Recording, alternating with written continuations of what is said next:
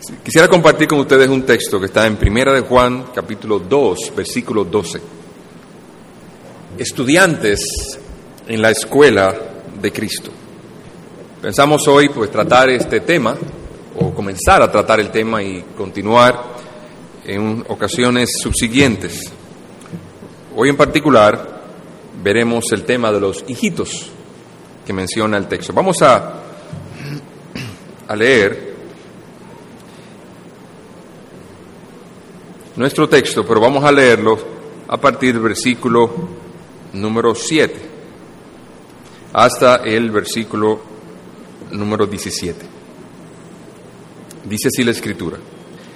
Hermanos, no os escribo mandamiento nuevo, sino el mandamiento antiguo que habéis tenido desde el principio. Este mandamiento antiguo es la palabra que habéis oído desde el principio. Sin embargo, os escribo un mandamiento nuevo, que es verdadero en él y en vosotros, para que las tinieblas, porque las tinieblas van pasando y la luz verdadera ya alumbra. El que dice que está en luz y aborrece a su hermano está todavía en tinieblas. El que ama a su hermano permanece en la luz y en él no hay tropiezo. Pero el que aborrece a su hermano está en tinieblas y anda en tinieblas y no sabe a dónde va porque las tinieblas le han cegado los ojos.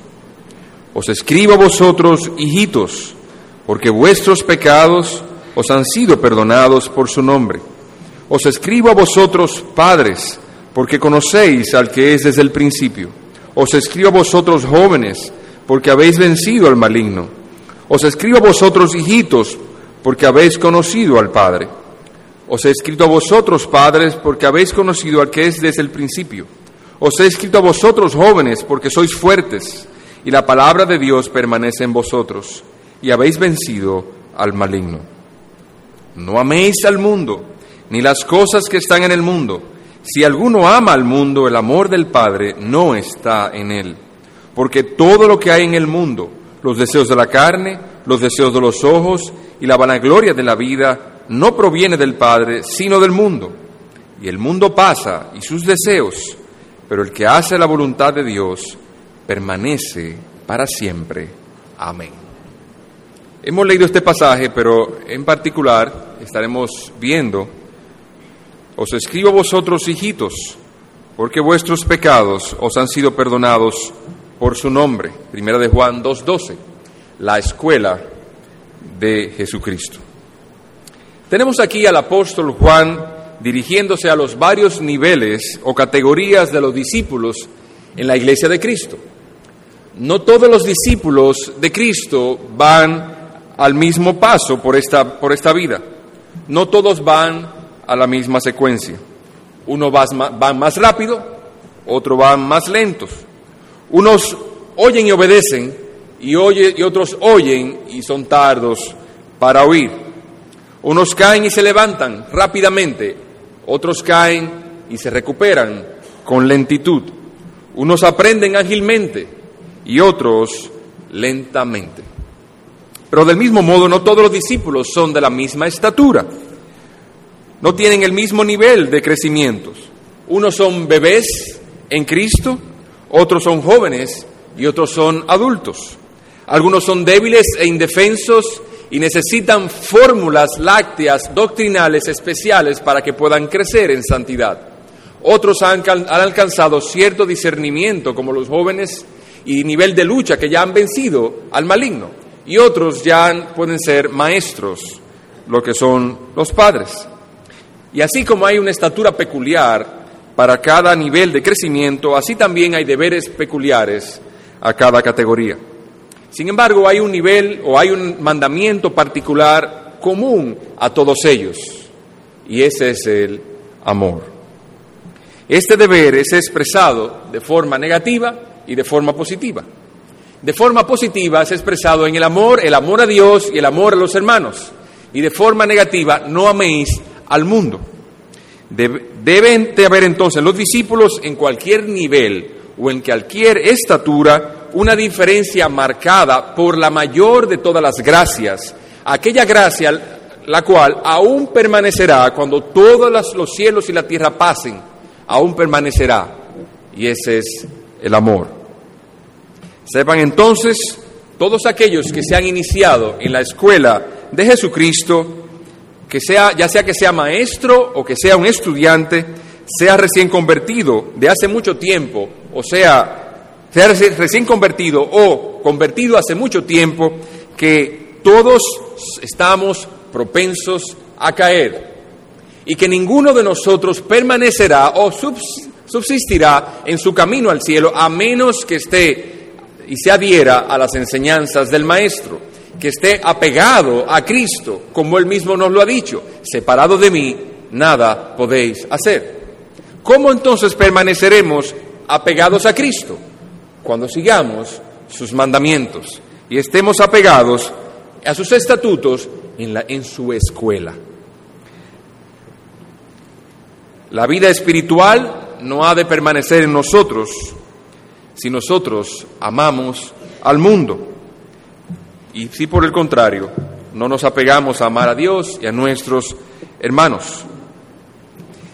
Y es claro en el texto que todos, para iniciarse en la escuela de Cristo, deben nacer de nuevo. Eso es lo que dice nuestro texto.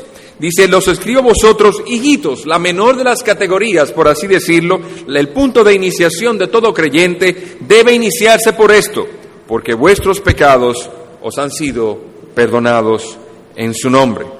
Todos, todos y cada uno de los creyentes se han iniciado por un mismo punto. Es como si dijera, hay una cosa común a todos los seres humanos. Todos los seres humanos tienen una cosa en común lo cual los, lo cual los hace hermanos.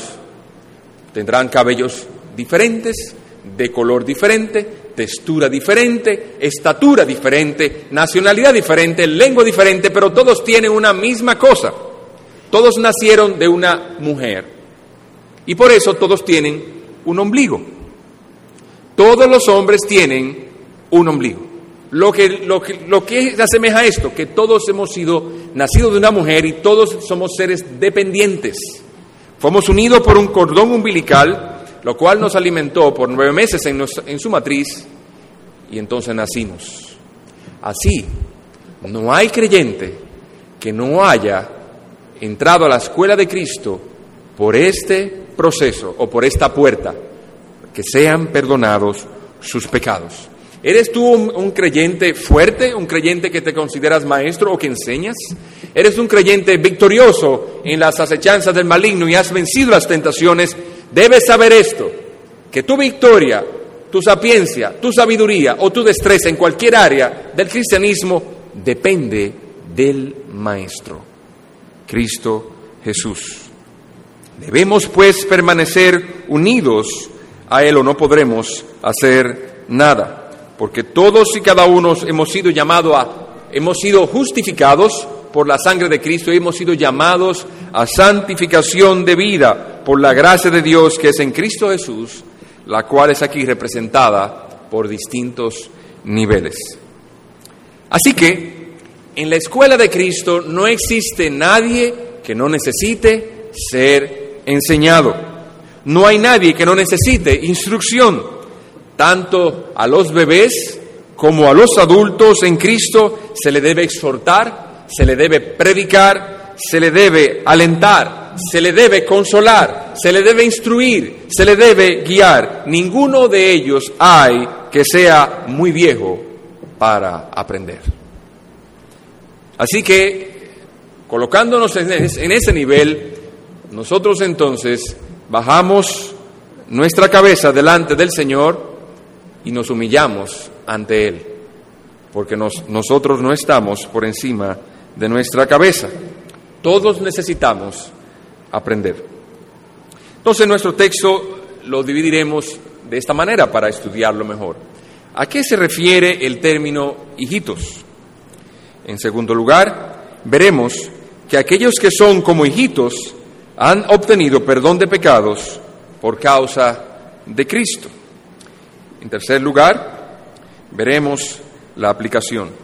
En esta ocasión eso es lo que veremos. En la próxima ocasión veremos más sobre los, padres, los jóvenes y el amor al mundo. Veamos en primer lugar a qué se refiere el término hijitos. el texto dice, os escribo a vosotros, hijitos. En esta parte en particular del texto se refiere a los, a los recién convertidos o los que se han iniciado en la vida cristiana. En, en otras partes se refiere a todos en general. Hijitos, jóvenes y padres son englobados como hijitos. En el versículo 18 dice, hijitos, ya es el último tiempo. Y según vosotros oíste que el anticristo viene, entonces se les está escribiendo a todos, a todos y cada uno.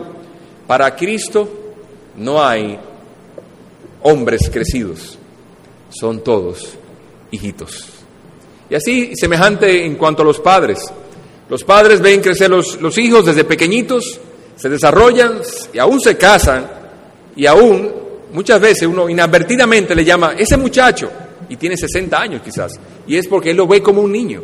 De modo semejante pareciera que Cristo así nos ve. Hijitos, ya es el último tiempo y según vosotros oíste del anticristo, les, les habla como pequeños niños de cosas profundas. El anticristo. ¡Wow! ¿Qué es eso? Diría un recién convertido. Y le está hablando a todos en general. Pero en este particular, en cuando vamos a referirnos, ¿a qué se refiere el término hijitos en el versículo 12? Se refiere a un recién convertido. ¿Y cómo usted lo sabe? Lea conmigo. Dice, os escribo vosotros, hijitos, porque vuestros pecados os han, sido perdonados por su nombre. En la escuela de Cristo hay que pagar una inscripción.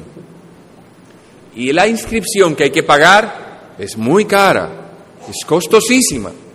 Es tan costosa que no hay quien la pague.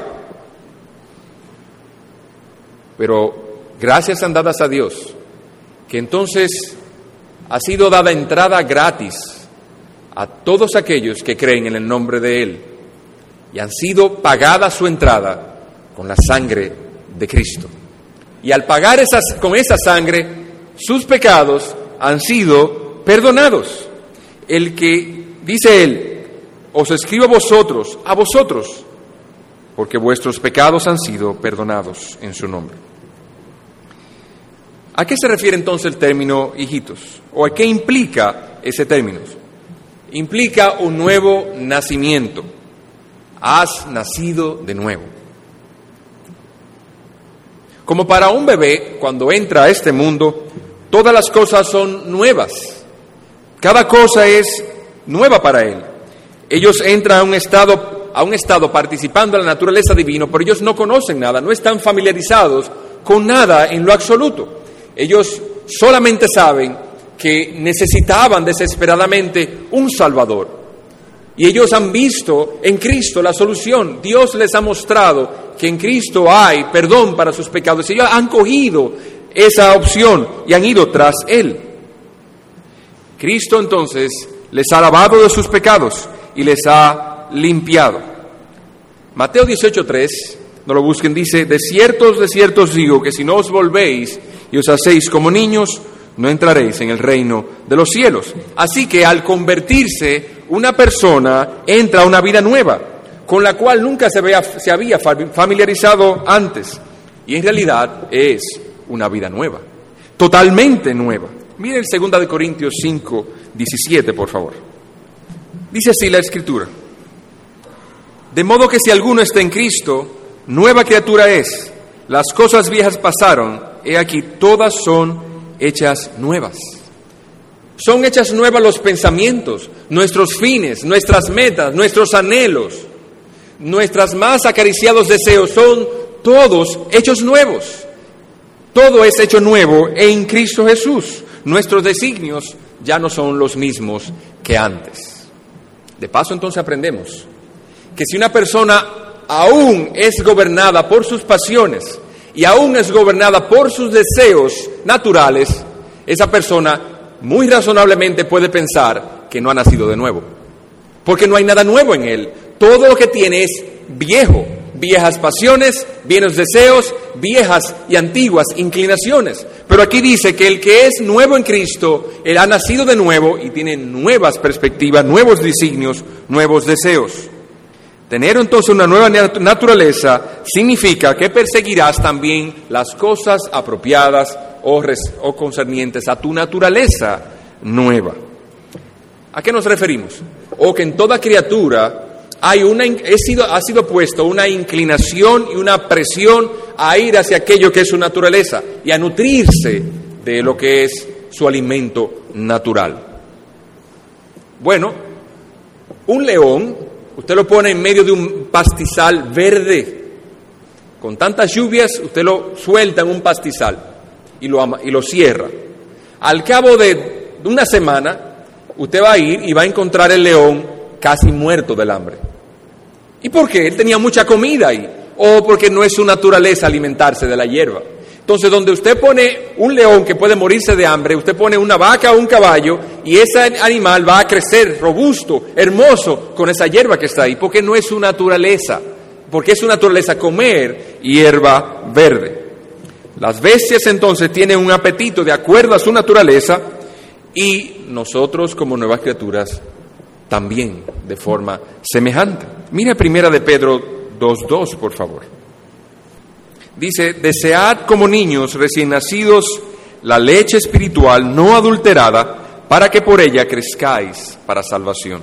Fíjense la manera en que una, un recién convertido, una persona que apenas es, ha sido convertido, cuál es su anhelo, cuál es el comportamiento normal que debe tener. Dice, desead como niños recién nacidos. ¿Cuál es el comportamiento de un niño recién nacido? Él apenas tiene horas de haber salido, minutos de haber salido, y ya él está mostrando su naturaleza y cuál es la, lo que él quiere. Él está buscando el seno de su madre, está buscando leche. Usted le, ofrece, le puede ofrecer jugo de naranja, le puede ofrecer jugo de limón, le puede ofrecer fresa, frozen, o cualquier otra cosa que usted quisiera, piña colada quizás, pero él no le va a gustar. Leche es lo que él quiere. ¿Y en qué manera lo va a buscar? Afanosamente, como niño recién nacido, jadeando, gritando, buscando afanosamente esa leche. Así aquellos que han nacido de nuevo, ellos buscan afanosamente su leche espiritual y repudian todo aquello que no es su leche natural. Dios entonces le ha dado en su nueva naturaleza un paladar capaz de distinguir las doctrinas de la palabra de Dios propias a su estado de crecimiento y a su estado nuevo. Así como nosotros también tenemos un paladar que puede distinguir la, la carne de las verduras o una carne de otra carne. Pero no solamente esta parte de hijitos se refiere a que han nacido de nuevo, también implica su ocupación. La ocupación de los nuevos nacidos o los nacidos de nuevo no será herir tras grandezas en este mundo. Vamos a Mateo 18 del 1 al 3. Dice así, en aquel tiempo los discípulos vinieron a Jesús diciendo, ¿quién es el mayor en el reino de los cielos? Y llamando Jesús a un niño, lo puso en medio de ellos. Para hablarle un poco del contexto, ellos estaban luchando uno con otro de quién sería el mayor en el reino. Uno quería ser el primer ministro, otro quería ser jefe de las Fuerzas Armadas. Y estaba un pugilato, una tensión entre ellos por quién iba a ser el mayor. Y Jesús entonces le dice, y les enseña de una manera gráfica. Puso un niño del medio de ellos y le dijo, de cierto os digo que si no os volvéis y os hacéis como este niño, no entraréis en el reino de los cielos. No es de los niños, los hijitos de Dios, el buscar dignidad, honores, dominios, como si Cristo les hubiese dicho a ellos, mi reino es reino de bebés, mi reino es reino de hijitos, porque no es de niños el buscar protagonismo en este mundo, ¿verdad que no? Es cierto que la naturaleza de un, lo que es natural en un niño muchas veces quizás es dominar la situación, llamar la atención, pero en lo que es un bebé, él no está consciente de lo que está haciendo y él no va a buscar protagonismo en este mundo. Los, niños, los hijitos de Dios tampoco. Una, de las labores de la gracia de Dios es humillarnos a nuestros propios ojos y darnos una idea, una cordura de lo que somos. Nosotros somos hijitos, no somos jefes. Nosotros somos niñitos, no somos PhD. Nosotros somos hijitos. Y esa debe ser nuestra condición y debemos recordarlo constantemente y debemos recordarlo diligentemente y conscientemente para que no se nos olvide, porque constantemente lo que nosotros pensamos es que somos como Dios. Pero también el término hijitos no solo se, se, refiere a nuestro nuevo nacimiento y a lo que nosotros normalmente buscamos o debemos buscar, que ser como niños, también debemos, implica que somos inocentes o actuaremos ingenuamente. Primera los Corintios 14, 20. Hermanos, no seáis niños en el modo de pensar, sino sed niños en la malicia, pero maduros en el modo de pensar. A pensar de que estamos infectados por el pecado, los que son nacidos de Cristo, aunque sean crecidos, nosotros no permanecemos en el pecado. Estamos infectados de pecado, pero aunque caemos, no permanecemos en el pecado. El tener el entendimiento de un niño aquí no está diciendo que es una virtud. Lo que está llamando la atención es que seamos niños en la malicia. Seamos, debemos ser ingenuos en cuanto a esto. Luego nosotros aprendemos que son felices Felices son los que son ignorantes en aquello de pecar, el ser niñitos en la malicia y en la maldad. ¿A qué nos referimos? Que es mejor que seamos llamados por otros como torpes en el arte de pecar, que nosotros aventuramos, aventurarnos a la curiosidad, a ver a qué sabe tal o cual pecado, de lo cual los incrédulos dicen que es muy bueno debemos ser ingenuos en cuanto a la maldad, sabios en cuanto a nuestro proceder. Pero felices son los cristianos que no se aventuran a probar cosas que no es para ellos. No es de hijitos desarrollar un gusto por el mundo. No es de hijito desarrollar un hombre, un gusto por las cosas del mundo. Y déjeme decirle, si usted no conoce nada de lo del mundo, después de haber nacido de nuevo, jóvenes, ustedes que están aquí, que quizás se criaron en el Evangelio, subieron entre nuestros hermanos, hay mucha malicia que ustedes se han perdido. Y que otros en el mundo le dicen a ustedes, pero que tú no has probado esto, tú, eres un tonto. Y que tú esto, tú eres un tonto. Que tú has llegado virgen al matrimonio, pero ¿cómo es posible que eso, eso no existe en este mundo? déjame decirte, no te has perdido de nada. Porque ellos mismos que hablan y se mofan de la maldad y de haber probado toda clase de cosas, ellos mismos gimen bajo el peso de la culpa del pecado en sus corazones. No te has perdido de nada. Así que debemos ser ingenuos en cuanto a la malicia. Nosotros no debemos probar la malicia, el pecado, para saber lo que es malo. Eso es ser necio. Dios dice, apártate del mal y no lo hagas. Sabio es apartarse antes de probarlo. No, pero tú sabes que el, fulano y mengano, eh, ellos no han, no han quemado su etapa. Por eso es que él anda de esa manera, ese hombre o esa mujer. No quemó su etapa. Que tú sabes que el hombre dominicano tiene que crear, quemar. No, la escritura dice que eso es perversidad. Antes esas cosas son terribles le cargan la conciencia, le hacen infeliz en su vida, todo el tiempo andan comparando en el matrimonio las cosas, son infelices y hacen infelices los demás. El pecado nunca ha sido un tema de aprendizaje en la escuela de Cristo. Cristo nunca ha mandado un estudiante de él a ese laboratorio. La enseñanza de Cristo es, oye mi palabra y obedece, apártate del mal y haz el bien para que te vaya bien. Hagámosles pues caso a Cristo. No seamos curiosos en las cosas del mundo, antes ingenuos en cuanto a la malicia. Jóvenes, aunque en la escuela y donde quiera que tú estés, en los círculos sociales en los cuales tú te mueves, aunque ellos te van a atacar, aunque ellos te van a instigar y a presionar para que tú peques, no consientas, dice la Escritura. Váyame al, al Salmo 1. Vamos al Salmo 1, por favor. Versículo 1. Bienaventurado Oh, está hablando entonces a personas que son felices. Hombres y mujeres que son que su vida está plena, llena, están satisfechos. ¿Y por cómo? ¿Y cómo? ¿Cómo de qué manera están satisfechos?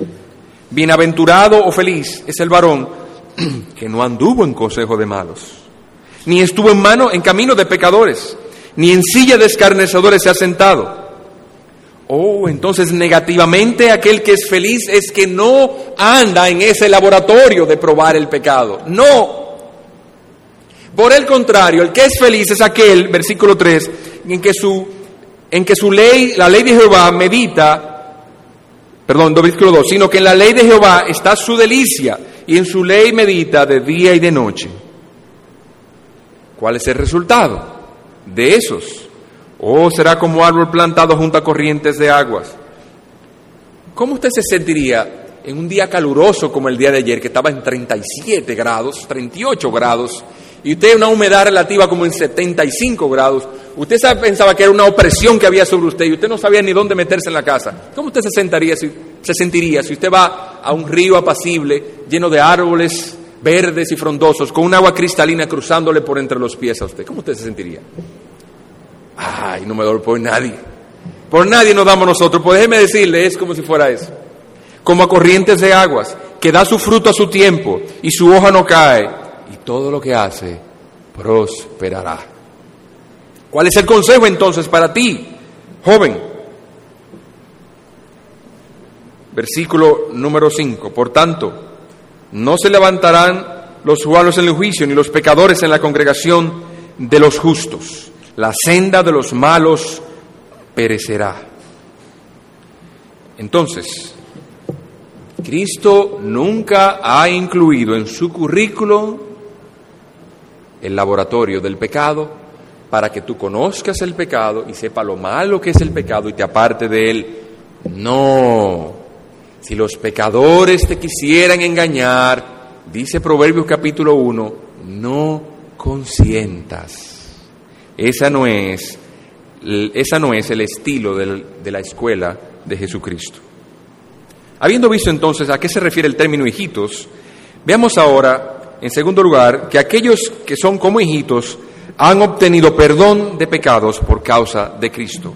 Nos dirigimos otra vez a 1 de Juan 2, 12. Dice, os escribo a vosotros, hijitos, porque vuestros pecados os han sido perdonados por su nombre. Lo primero que viene a nuestra mente es una pregunta. ¿Qué es el perdón de pecados? Porque dice ahí, porque vuestros pecados han sido perdonados. En segundo lugar, ¿quiénes son el objeto de ese perdón?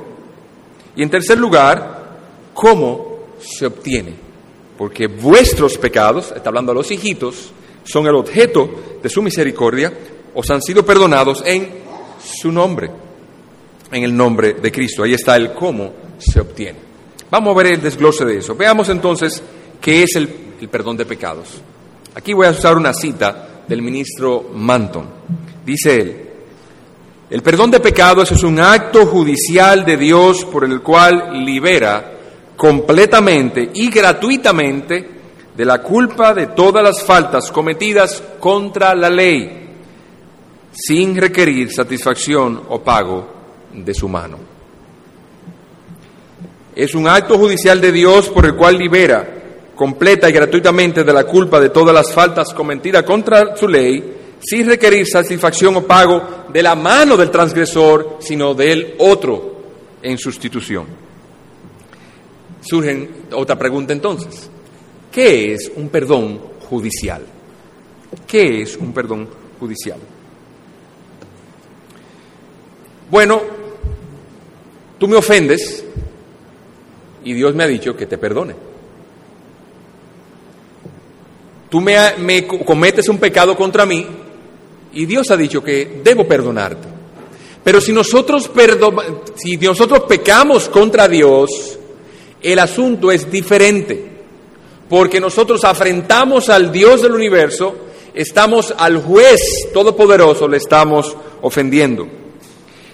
En Dios es un, en nosotros es un acto de misericordia y un deber al mismo tiempo. En Dios es un acto de su autoridad, porque Él es el gobernador y juez de todos.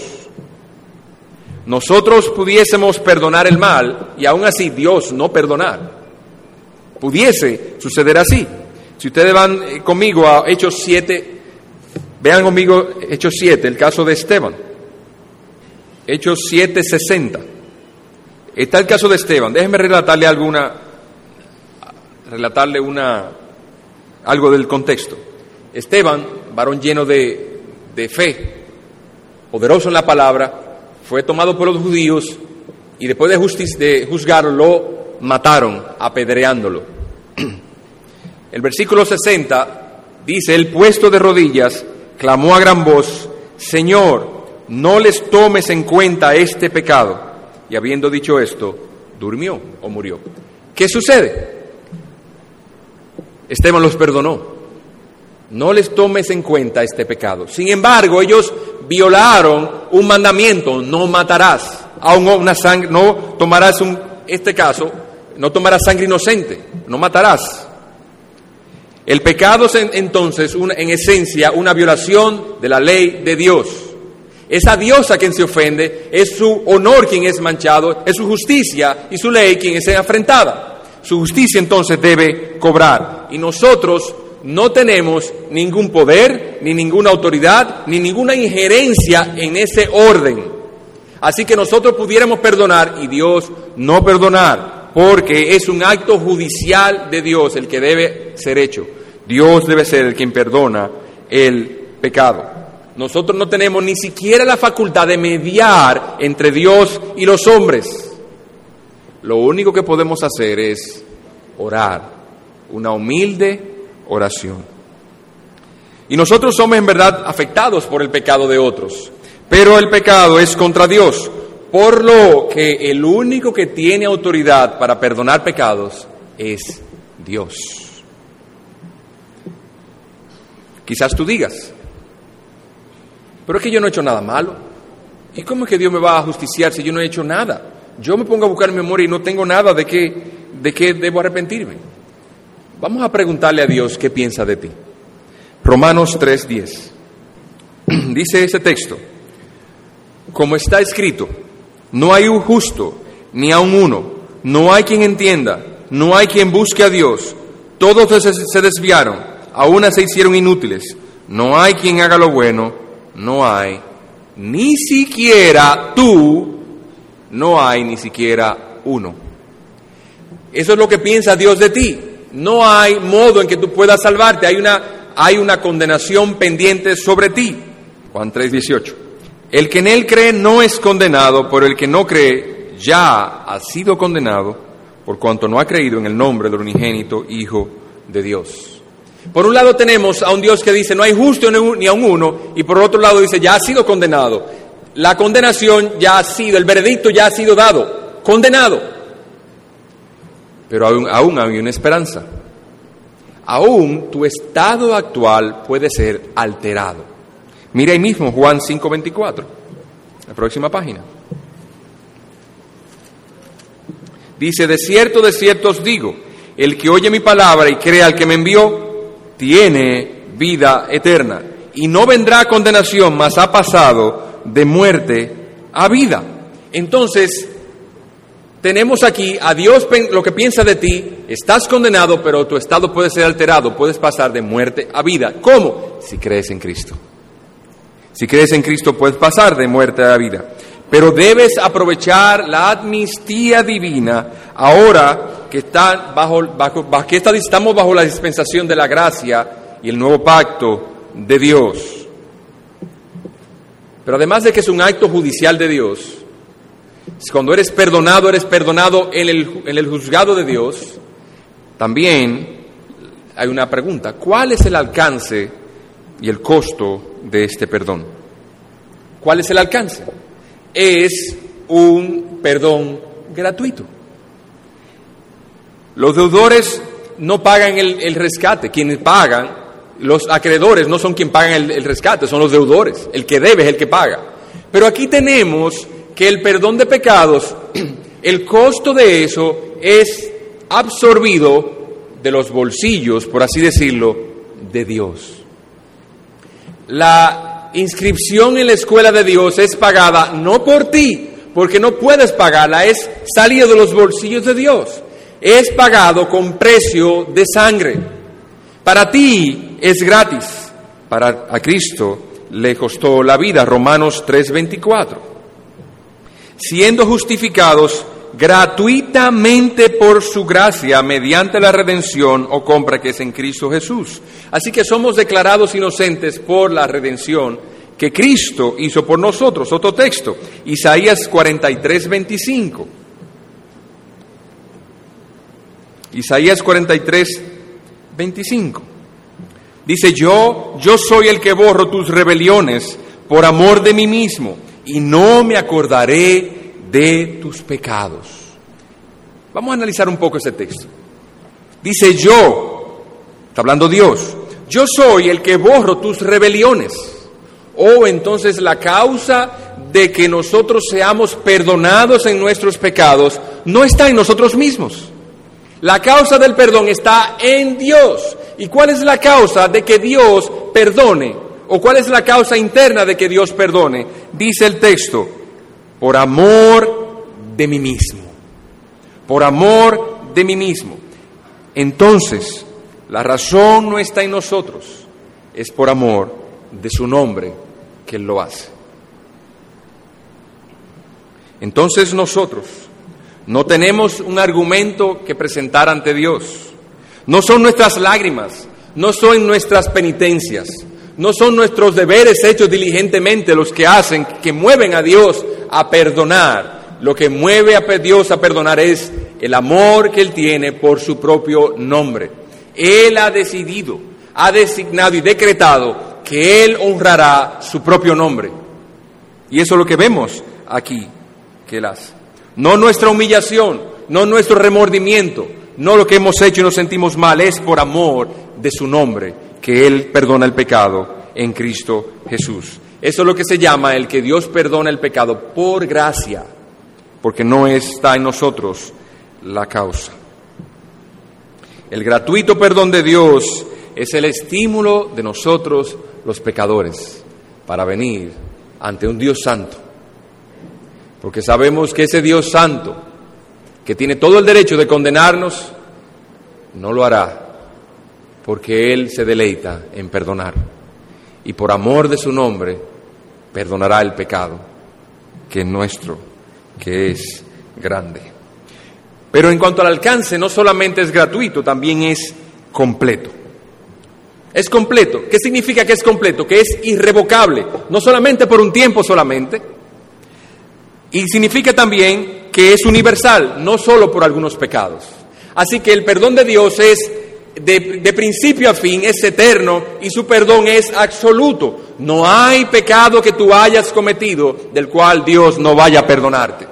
Todos tus pecados, pecados pasados, presentes y futuros, pueden ser perdonados. Cristo Jesús nos dice, todo pecado será perdonado a los hombres. Miqueas 7:19 dice así, no lo, no lo busquen. Él volverá a tener misericordia de nosotros, sepultará nuestras iniquidades y echará en lo profundo del mar nuestros pecados. Y Cristo en Mateo 12:31 dice, por tanto os digo, todo pecado será perdonado a los hombres. Y ahí vemos el alcance y el costo. ¿Y en qué consiste el perdón que Dios da? En librarnos de la culpa de nuestras transgresiones. En eso consiste. Y fíjense que Dios pagó un costo para eso. Dios no nos libera del pecado diciendo lo que es pecado ya no es pecado, dejémoslo así.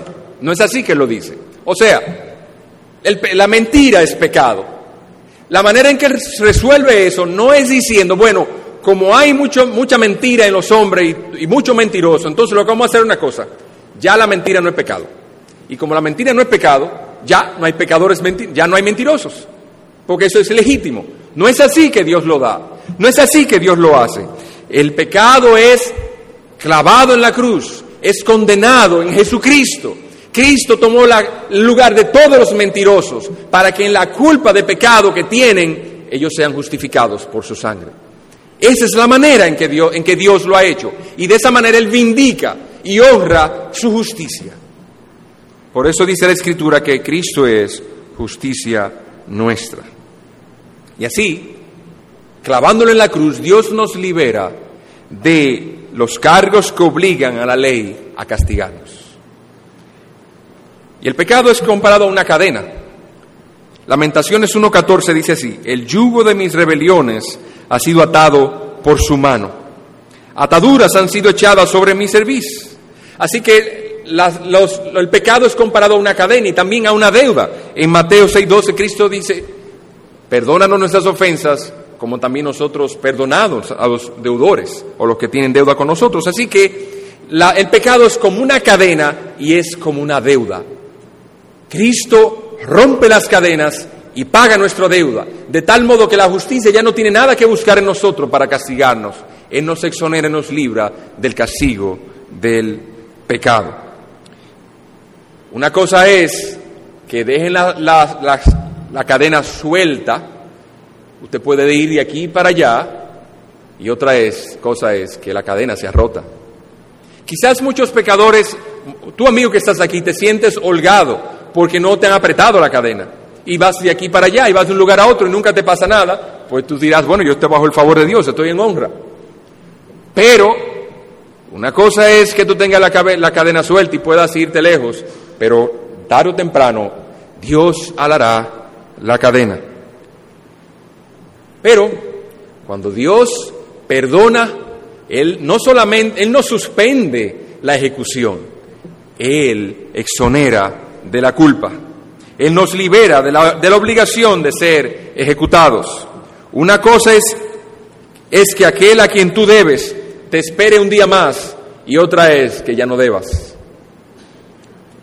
No sé si ustedes han sentido alguna vez la han tenido una deuda y ustedes saben que tienen un pagaré o una factura en su mano. Y como el establecimiento comercial nunca lo ha llamado, Nunca le he dicho, fulano, usted va a pagar. Mire, usted tiene una factura que nunca le ha dicho nada. Usted pasa cinco años, diez años, quince años y nadie le ha dicho nada de esa deuda. Entonces usted dice, oye, pero yo no debo. Pero un día lo llama, fulano, usted tiene, usted tiene 15 años con una deuda en nuestro establecimiento. ¿Qué viene a usted? Un sentido de vergüenza. Porque andaba huyendo todo el tiempo. Entonces, una cosa es que le esperen un día más la deuda y otra que se la perdonen. La escritura dice que Dios no dilata su, su venida, sino que esperando a que muchos procedan el arrepentimiento, ha como por así decirlo, ha postergado su venida. Pero Él viene, tú estás disfrutando tus, tus, tus deseos mundanos, te huelgas en el pecado, abres tu boca contra el cielo, los ojos te se saltan de gordura, te va bien en todo, tus deseos se dan, todo lo que tú quieres se da. Y eres próspero. Tú tienes la cadena suelta, pero Dios vendrá, ciertamente vendrá y pondrá por delante de ti todos tus pecados. Así que no te confíes. Carnalmente, hazle caso a Dios, porque Dios no solo realmente reprime su ira, Él quiere pasarla por alto, Él quiere perdonarla, no quiere borrarlo. Para ti solamente está reprimiendo su ira, pero tarde o temprano la derramará. Él, Cristo, Dios no solamente no nos preserva por un tiempo, Él nos salva para siempre. Por lo cual, Él no demanda satisfacción de nuestras manos. ¿Qué satisfacción? O que nosotros no podemos dar satisfacción a la ley de Dios. No podemos. La sangre de Cristo es la única que puede dar satisfacción a la ley de Dios. Somos gratuitamente perdonados por su ley. Dice Colosenses 1.14, en quien tenemos redención, el perdón de pecados por su sangre. Ahora, quizá algún hermano pregunta, pero si nuestros pecados han sido perdonados, ¿para qué son las aflicciones? Yo a veces siento que Dios está en contra mía. O yo a veces creo que estoy pagando una culpa por la aflicción que tengo, que es muy grande. Tengo un peso sobre mis hombros, tengo una angustia en mi corazón, en la aflicción en que estoy y pienso que estoy pagando una culpa. Déjame decirte, ninguna aflicción nuestra, por terrible que sea, puede satisfacer la justicia de Dios. Y entonces, ¿para qué son las aflicciones? Veamos a Jeremías 2.19. Jeremías 2.19 dice así, tu maldad te castigará, hablándole a Israel, y tus rebeldías te condenarán. Sabe pues y ve cuán malo y amargo es el haber dejado tú a Jehová tu Dios y faltar mi temor en ti, dice el Señor, Jehová de los ejércitos. Oh, entonces, ¿para qué Dios aún envía aflicciones? Dios envía las aflicciones a los creyentes para que se aparten del mal. ¿Para qué? Para que prueben el amargo del pecado y se alejen de él. ¿Qué sería de nosotros si el pecado fuera tan dulce? El pecado es amargo y es ruinoso en todo momento, pero el caramelo que tiene nos hace pensar que es dulce. ¿Qué fuera entonces si nosotros pensáramos que, el que es solamente caramelo? Nos arruinaríamos. Pero Dios lo pone en su debida perspectiva para que nosotros real y efectivamente nos alejemos del pecado. Así que el pecado y la aflicción sirven su propósito por Dios para que nos alejemos de la maldad y le sirvamos a Él y le temamos todos los días de nuestra vida. ¿Quiénes son el objeto del perdón de Dios? El objeto del perdón de Dios son los pecadores. Pero que yo no, he hecho tantas cosas malas. Vamos a volver a decirte, vamos a volver allá. Salmo 14, 2. Vamos a enseñarlo otra vez. ¿Qué piensa Dios de ti? ¿Cómo Dios te ve? Salmo 14, 2. Salmo 14, 2 y 3. Dice así. Jehová miró desde los cielos. Se está usando ahí una, forma figurada, como si Dios tuviera ojos y estuviera mirando desde una altura. Jehová miró desde los cielos sobre los hijos de los hombres para ver si había algún entendido que buscara a Dios. ¿Cuál fue la conclusión? Todos se desviaron, aún así se han corrompido. No hay quien haga lo bueno, no hay ni siquiera uno. Entonces, ¿cuál, ¿quién es el objeto del, del amor de Dios para perdonar? El pecador. ¿Eres tu pecador? Entonces tú eres el objeto del amor de Dios. Tú puedes ser, tú puedes ser salvo. La pregunta es entonces, ¿cómo se obtiene el perdón de pecados? Habemos dicho que el pecado es la transgresión de la ley de Dios. Es una ofensa contra Dios, una mancha contra la justicia divina. Y así el pecador, por así decirle, debe restituirle el honor manchado y la afrenta hecha. Romanos 6:23 dice, la paga del pecado es muerte. Es imposible entonces para el hombre poder restituirle a, Dios su honor. Así que solamente hay dos caminos, culpable o inocente. Culpable y inocente. Y entonces, ¿a qué podemos apelar si nosotros sabemos que la inocencia no existe? No somos inocentes, somos culpables. ¿Qué podemos hacer entonces? Bueno, quizá alguien diga, apelemos a su paciencia. Apelemos a su paciencia.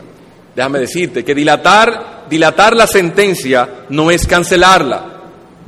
Aunque esperara mil años, al día siguiente de esperar mil años, la sentencia vendrá. Así que no es el camino. Quizás alguien diga, ¿cómo puedo, cómo puedo yo estar bajo la ira de Dios si a mí me está yendo tan bien? Todo me prospera, yo estoy en honra, me está yendo bien. El hecho de que me tenga prosperidad quiere decir que Dios está a mi favor. El Salmo 73 dice todo lo contrario. Dios puede bendecir en ira a una persona. Dios puede bendecir en ira a una persona. Las bendiciones externas o materiales no son una garantía del favor de Dios, en ninguna manera. Pero quizás otro diga, ¿cómo puede estar la ira de Dios sobre mí si Dios me ha librado de tantos peligros?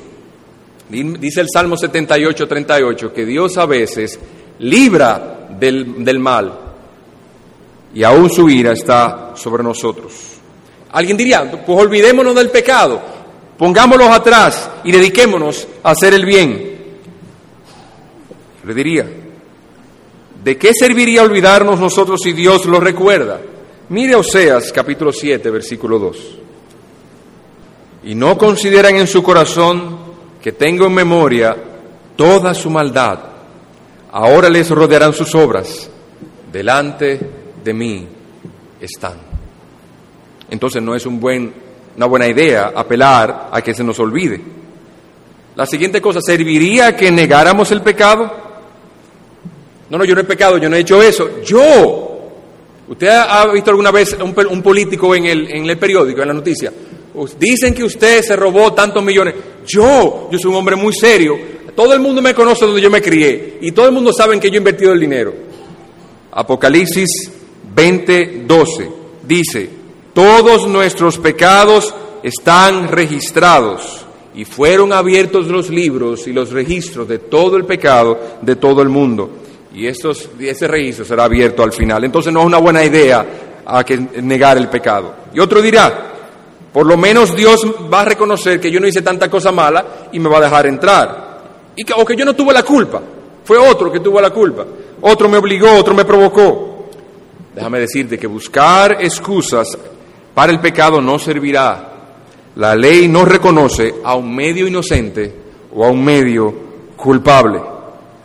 Gálatas 3:10 dice que todo aquel que apela a las obras de la ley está bajo condenación. Y Daniel 5:27 dice, fueron probadas tus obras y fueron halladas faltas. ¿Tú has dado ropa a los, a los desnudos? Sí. ¿Has dado comida al hambriento? Sí. Qué bueno, es, es bueno eso.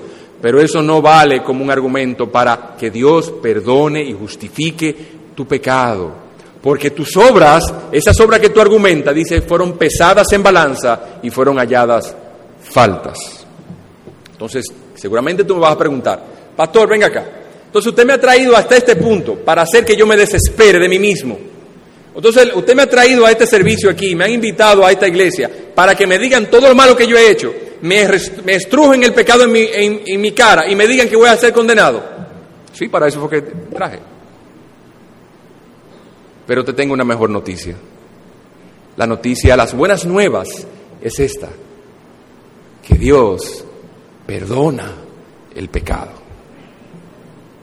Ese pecado que para ti tú no encuentras la manera de zafarte de él, tú quieres olvidarte de él, tú quieres negar el pecado, tú quieres dejarlo a un lado, tú piensas que no eres pecador, que no tienes pecado porque Dios no te está, eh, no está en vía juicio sobre ti. Ese pecado que tú no encuentras donde ponerlo, que carga tu conciencia, que no te deja dormir muchas veces, que te angustia. Ese pecado que no, no hay manera de saber, hay una manera en que tú puedes zafarte de él, cuando Dios lo perdona. Cuando Dios es quien dice, perdonado es, justificado pues por la fe, tenemos paz para con Dios por medio del Señor Jesucristo. Porque cuando Cristo lava el pecado, lavado es. Cuando Él perdona el pecado, nuestro registro es absolutamente borrado. Cuando sean abiertos los libros en el día del juicio, no será encontrado ningún pecado del creyente, porque Cristo tomó esa hoja y la clavó en la cruz del Calvario y los expuso públicamente, no por debajo, no a la izquierda, no subversivamente, no ocultamente, tomó tu pecado, lo clavó en la cruz y lo exhibió públicamente delante de potestades, principados, de tal modo que en el día del juicio no habrá ni un demonio que se pueda levantar delante de ti, no habrá una conciencia que se pueda levantar delante de ti y decirte, ese es pecador, condénenlo. Sí podrán decir ese es pecador, pero Cristo dirá, yo lo salvé, ahí está la culpa clavada en la cruz, mi sangre fue su también su justificación. Hijitos míos, eso os digo y os escribo ahora, vuestros pecados han sido perdonados. Oh, qué gran consuelo es para nosotros oír esto. Dios no evadió, Dios no ocultó, Dios no rehusó a su Hijo, Dios lo entregó. ¿Para qué? Para que Él fuese justicia nuestra, de tal modo que cuando nosotros, de, la conciencia viene y nos habla, Satanás viene y nos acusa por nuestros pecados, podemos decirle con toda justicia a Él, he aquí el Cordero de Dios que quita el pecado del mundo. Y podemos decirle a nuestro Señor, oh Señor, di tú a mi alma que tú eres mi Salvador, y daré por respuesta a mi acusador que en ti he confiado. De esta manera la justicia de Dios es honrada, la ley de Dios satisfecha, su autoridad establecida. De este modo Dios es completamente justo, así como misericordioso, condenando el pecado y perdonando el pecador en Cristo. ¿Y cómo puedo obtener esto? La última pregunta. Tú que estás aquí, dice, ¿cómo yo puedo obtener eso? ¿Cómo puedo recibirlo? He aquí el método que Dios ha dado, si pudiese decirse así. Confiesa humildemente tu pecado. Es agradable a Dios que aquellos que se benefician de estas cosas le ha dado sientan un peso de lo cual están siendo perdonados. Debemos pues autocondenarnos. Confesar el pecado es autocondenarnos. Es decir, sí Señor, yo merezco tu castigo. Debemos reconocer que Cristo es el único, la única provisión que Dios ha dado para perdonarnos. El pecado es mío, no de otro. El pecado es mío, no porque otro me provocó, yo lo cometí, pero Cristo en quien confío ha de perdonarme. Humildemente entonces me someto a su señorío y al método de Dios. La misión entonces de Cristo es llevarnos a Dios, de quien nos hemos extraviado y de quien hemos caído. El, el, arrepentimiento es nuestro consentimiento de volver a Dios. Dios nos quiere llevar al Padre. Nuestro arrepentimiento es el consentimiento expreso de que queremos volver a Dios. La fe es nuestro agradecimiento y sincero reconocimiento a nuestro Redentor de volver a Él. Una sola, dos aplicaciones. Amigo, viendo estas cosas en las Escrituras, ¿qué vas a hacer?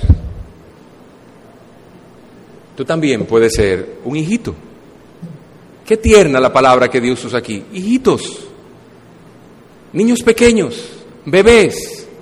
Oh, cuán tierno es ese padre hacia esos hijitos pero cuán terrible es su ira hacia aquellos que no se han arrepentido.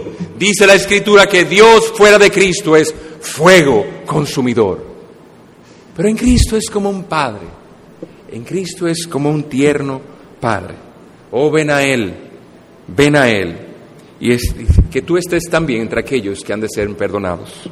Y hermano que estás aquí, sea para tu consuelo esto, que tus pecados han sido perdonados si muchas veces vienen a ti dudas, si vienen a ti inquietudes de si tú estás en Cristo o no, porque tu comportamiento, tus pasiones, tus pensamientos no corresponden a hijitos. He aquí lo que Dios nos ha dicho en su palabra. Hijitos, vuestros pecados han sido perdonados. Y eso no de ustedes, no depende de lo que tú hayas hecho o dejes de hacer, es perdón es por amor de su nombre. Por amor de su nombre Él nos ha de perdonar. Que Dios pues conceda su bendición a su palabra.